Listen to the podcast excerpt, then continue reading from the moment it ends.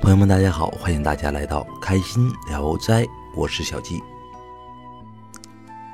上次我们说到了啊，这个王皇后啊，她眼见着和萧淑妃形成这个联盟没有什么作用，她呢又想叛变了啊，又想联合武昭仪了。那么这阵儿啊，武则天正巧生了一个小公主，特别的可爱啊。所以说呀，王皇后就想借看望小公主这次机会啊，和武则天重修旧好。但是很不巧的是啊，王皇后去了，武则天没有在。那王皇后呢，想啊，既然来了啊，就看看小公主。看完小公主了，王皇后就走了。但是就在这次王皇后探望之后，她这个小公主啊，就离奇的死亡了。那武则天啊，就抓住了这次机会，向唐高宗啊告状啊，就说是王皇后杀死了自己的小孩啊，杀死了这个小公主。那事实又是怎么样的呢？那我们先看看史书的啊记载。首先呢，先看看唐会要是怎么记载的。唐会要是这么说的啊，说。昭仪生女抱竹啊，又奏王皇后杀之。那这么一句话是什么意思呢？就说武昭仪啊，这个武则天啊有个女儿啊，突然间死亡了啊，怎么死的我们不知道。然后呢，他啊奏王皇后啊杀死了小公主，就这么一句话。那这么一句话是什么意思呢？非常简单呐，那就是说，这女孩啊怎么死的不知道，但是武则天呢，就抓住了这次机会啊，告倒了王皇后。但是啊，其他的史书啊可不这么记载，比如说《资治通鉴》啊，《新旧两唐书》都怎么说的呢？说武昭仪啊有个女儿啊，生一个女儿后就故弄啊，就是王皇后啊去看一看。那王皇后看完之后走了啊，走了。武昭仪呢潜入，潜入怎么办呢？拿小棉被啊，把这个小孩啊给捂死了。捂死之后呢，武昭仪呢又出来了啊，偷摸的又跑出来了。然后啊，没有多久，唐高宗来了。那唐高宗来了之后呢，武则天呢也就跟着一起来了啊。回来之后呢，就和这个。唐高宗两个人啊，一起看小公主，一看小公主完了，小公主死了。那武则天呢，就惊问左右啊，就说：“刚才啊，谁来过？”那左右的这些宫女太监呢，都吓傻了啊，然后就说：“也也没谁来过呀，啊，就就皇后了，来了一会儿。”这个时候啊，武则天呢就开始哭了啊，开始大哭。那唐高宗啊。就非常的生气呀，就说了一句话啊，上面写的是地不能查，不能查什么呢？不能查清真相啊！我说了一句这样的话，说皇后啊杀死了我的女儿。那原来呢，王皇后和萧淑妃两个人呢，就一直说武则天的坏话，但没有想到啊，她这么狠，杀死了啊我的这个女儿。所以啊，尚有废后之意，就说。这个唐高宗啊，有废掉王皇后的意思了。那可能很多人说了，不对呀，怎么不对呢？这个唐高宗不是一直喜欢武则天吗？我们看电视剧当中，不也一直说要立武则天当皇后吗？啊，那是电视剧的演绎啊。你就算是帝王啊，再啊宠信这个妃子，又能怎么样啊？你妃子已经是我的人了啊，我们两个人已经双宿双飞了啊。名位可能对女孩啊非常的重要，但是对皇上来说有什么呀？所以说不可能像电视剧演的那样啊，一上来这个唐高宗像发了疯似的啊，就说一定要呃立武则天为皇后啊。那么小公主到底是不是武则天啊给杀死的呢？我们看啊，史书上这么记载了啊，那我们就按照史书上啊这么分析啊，《资治通鉴》啊这一大段的记载啊，看着呢是十分的啊精彩，而且呢说的啊很详细啊，但是呢，正因为它太详细了，那我们就应该对这个东西啊表示怀疑了。为什么这么说呢？很简单呐。因为这个事儿，它记载的特别的牵强。为什么这么说？我们看啊，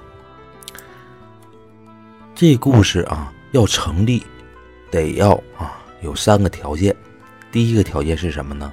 武则天她知道王皇后要来啊，提前躲出去啊，这个倒不难啊，因为上期啊我说了啊。人家武则天啊有眼线啊，包括王皇后的眼线。虽然说王皇后啊她是偷偷的来啊，但身边的宫女呢也一定会报信儿的啊。这个倒是不难，但是呢，我们说啊，往下就非常的难了啊。武则天啊知道王皇后走，这个就比较难一些了。除非武则天呢是自己啊在墙角啊，在窗户下面啊偷看啊。为什么呢？这事儿就不应该用宫女了啊，因为杀小公主的啊，这个罪过太大了，他不可能啊让身边的宫女都知道啊，所以说他得自己看。那王皇后走了啊，武则天啊潜入，杀死了小公主，然后再走。大家看看啊，自始至终啊就是这两个人在表演。然后一会儿，谁呢？唐高宗来。这个啊描述啊就非常的有漏洞，为什么呢？武则天啊杀死小公主啊，必须满足什么条件呢？自始至终啊，这小公主身边就没有其他的人，那是不可能的。哪怕小公主在睡觉，身边也得有宫女啊、太监呢在旁边的守着，应该有啊。这这个字呢，这书里没这么写，就说没有。好，这里没有。然后呢，高宗来，高宗来啊，这是一个突发事件啊。就算是唐高宗啊，提前告诉武则天啊，我今天要来，但是呢，也会有变数。如果万一啊，这个唐高宗不来，那武则天杀这小公主，那就白杀了，白白牺牲掉自己的女儿啊，这可不是武则天想要看到的。而且这里最大的漏洞是什么呀？就是说，你记载的啊，武则天杀婴这件事儿做的非常的隐秘，可以说瞒过了所有的人。那怎么就没瞒过你呢？这位史学家啊，在写这个东西的时候写的太过于详细了，反倒是经不起推销了。但是呢，不管怎么说啊，小公主的死亡啊，对武则天的利益啊是最大的。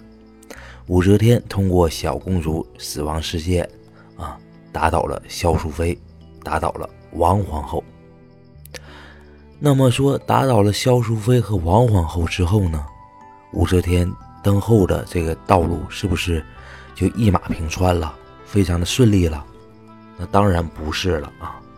摆平了后宫，还有前朝啊，前朝的大臣们，尤其是以长孙无忌为首的这几位大臣啊，都反对武则天当皇后。那当然了，这里呢还有一个故事啊，和《甄嬛传》啊小说当中描写的，嗯，很相似了啊，就是说。唐高宗啊，找这几位大臣商量的时候啊，武则天呢非常的着急啊，所以呢，呃，躲在唐高宗的身后的帘子里啊，在这偷听。这阵儿呢，他就听见了这里有大臣反对啊，最啊反对最激烈的大臣叫做褚遂良啊，又是。呃，撒泼又是闹啊，还磕头磕出了血，给唐高宗啊气得够呛。这阵儿啊，武则天啊，在帘子后面就喊了一句：“何不扑杀此僚？”啊，这个事儿呢，呃，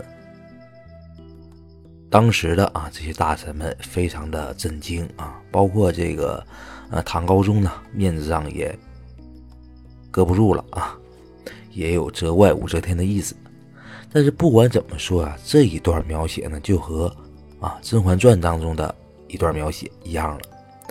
那《甄嬛传》当中的一段描写呢，是在小说当中啊，就是关于立太子的时候啊，有些大臣就建议了，可以立啊甄嬛的儿子啊当太子，但是要把甄嬛给杀掉。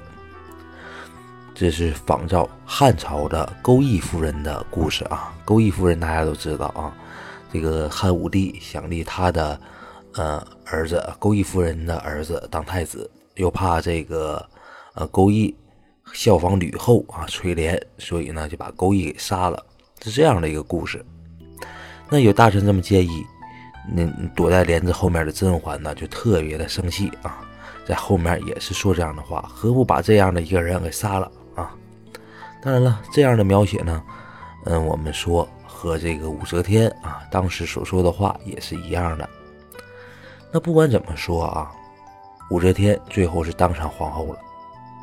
那武则天是胜利者，相对应的王皇后啊就是失败者。那失败者的下场啊，就可想而知了啊。在《甄嬛传》中也有这样的一个描述啊，说武则天啊就把王皇后和萧淑妃斩去手足啊。放在这个酒缸里做成人质啊！当然了，这个说法啊，很像历史上啊这个吕后对付戚夫人一样，所以啊这种说法啊本身来说也是有一些质疑的地方。但是不管怎么说，这两个人啊最后是被武则天杀死的。那面对着这样的一个死亡，这个萧淑妃坐不住了，就破口大骂。怎么说的呢？说阿武妖华，乃至于此，愿他生啊！阿武为鼠啊，我为猫，生生恶其喉啊，就活活的把他掐死。所以说，民间传说呀，这个武则天啊，就开始怕猫了。那一说武则天。怕猫啊，可能看电视剧的朋友或者读小说的朋友都知道了啊。甄嬛也怕猫，所以这两个人啊，在这个小小的问题上啊，也是保持着一致的。但是不管怎么说，无论是武则天还是甄嬛，都是成功者。